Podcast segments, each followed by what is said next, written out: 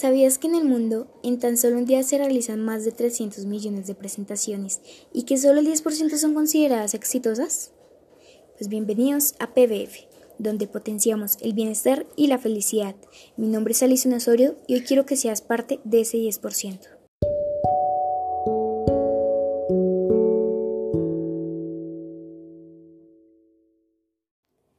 Querido oyente, en tu opinión, ¿qué causa la baja autoestima en un adolescente?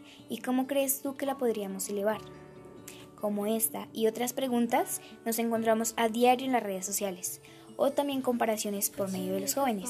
¿Por qué no puedo ser como esa modelo? ¿Por qué no puedo ser como él? Son estereotipos que estamos acostumbrados a llevar. Pero no te despegues de nuestro programa. Aquí vamos a solucionar esas preguntas.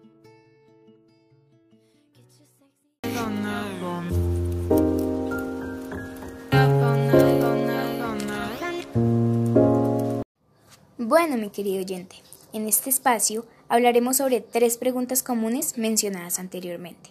Número 1.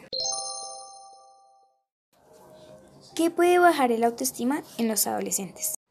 Según la página elbosquepsicólogos.com, cuando tenemos baja autoestima, no solo se ven dañadas nuestras emociones, generando depresión, melancolía, tristeza, timidez, entre otras sino que puede afectarnos en nuestras relaciones personales, en nuestra salud, nuestro trabajo, incluso en nuestros estudios. Ahora para resolver nuestra pregunta, ¿qué puede bajar la autoestima en los adolescentes? Nos dirigimos a la página crecimiento y bienestar emocional.com. Hablarle mal a un niño o a un adolescente, incluso insultarle o hacerle críticas negativas por parte de familiares, amigos, profesores, cuidadores, etc., tiene un impacto negativo a su autoestima al igual que los abusos de cualquier tipo, por ejemplo el bullying o acoso laboral.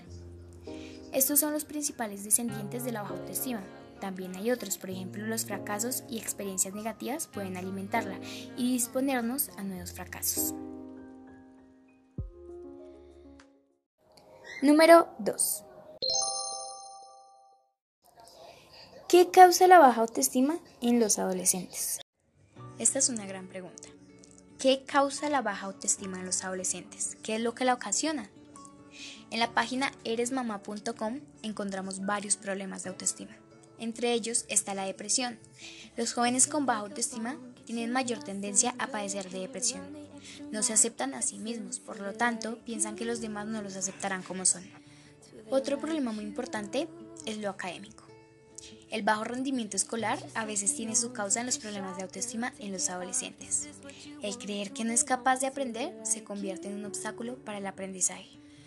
Otra muy importante, la dificultad para manifestar sus sentimientos. Al sentirse menos que los demás, se tiene la concepción de que cualquier otra cosa que sienta, por importante o grave que sea, no será de interés para quienes lo rodean.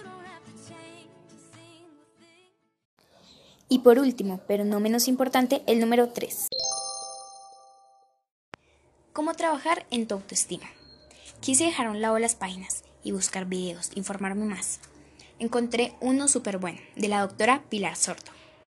Ella nos da dos tips importantes y se los quiero compartir hoy. Número uno. Pero esa autoestima se logra con dos procesos previos, que yo creo que son claves de poder trabajar en la década en la que ustedes están. La primera técnica para llegar a una autoestima es el autoconocimiento. Yo no puedo querer algo que no conozco. Me parece muy importante lo que ella dice, el autoconocimiento. Preguntarnos quiénes somos es muy distinto a preguntarnos qué es lo que hacemos y de acuerdo a lo que hacemos define qué somos. Y no, nosotros somos mucho más de lo que hacemos. Es el primer paso, reconocernos, saber quiénes somos en realidad. Ahora la doctora Pilar Sordo nos explicará qué hacer después del autoconocimiento y el segundo paso. Cuando yo llego a ese proceso de autoconocimiento y digo, ya, ok, esta soy yo. Soy, qué sé yo, generosa, sensible, apasionada, obsesiva, impaciente, eh, ansiosa, perfeccionista. Listo, esta soy. Viene el segundo proceso, que es el proceso de autoaceptación.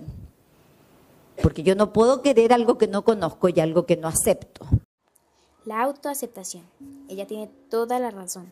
Yo no puedo querer algo que yo no conozco y algo que yo no acepto. Vamos a ver un ejemplo.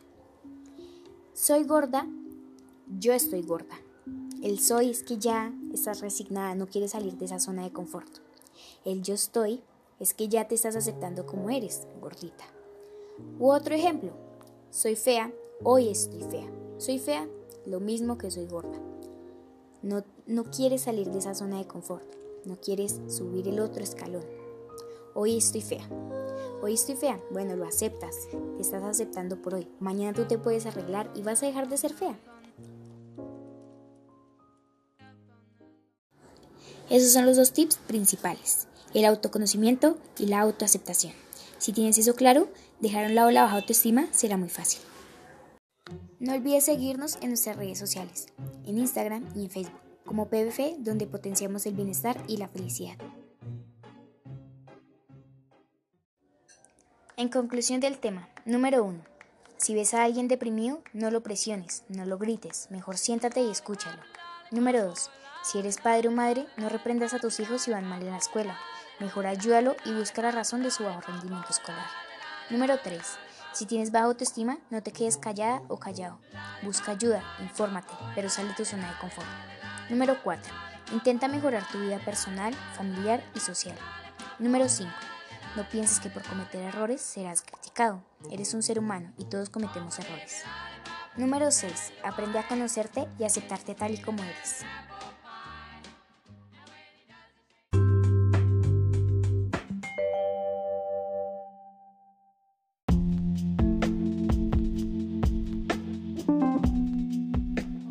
Estimados oyentes, hasta aquí nuestra misión del día de hoy.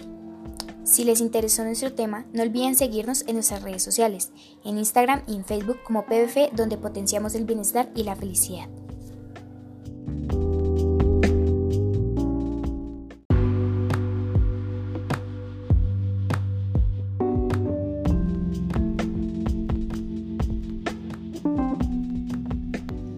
Recuerden que este programa lo hacemos desde las asignaturas español e inglés, bajo el proyecto El Postcat, como estrategia para el desarrollo de las habilidades comunicativas, liderado por los profesores Alba López y David Cabarcas.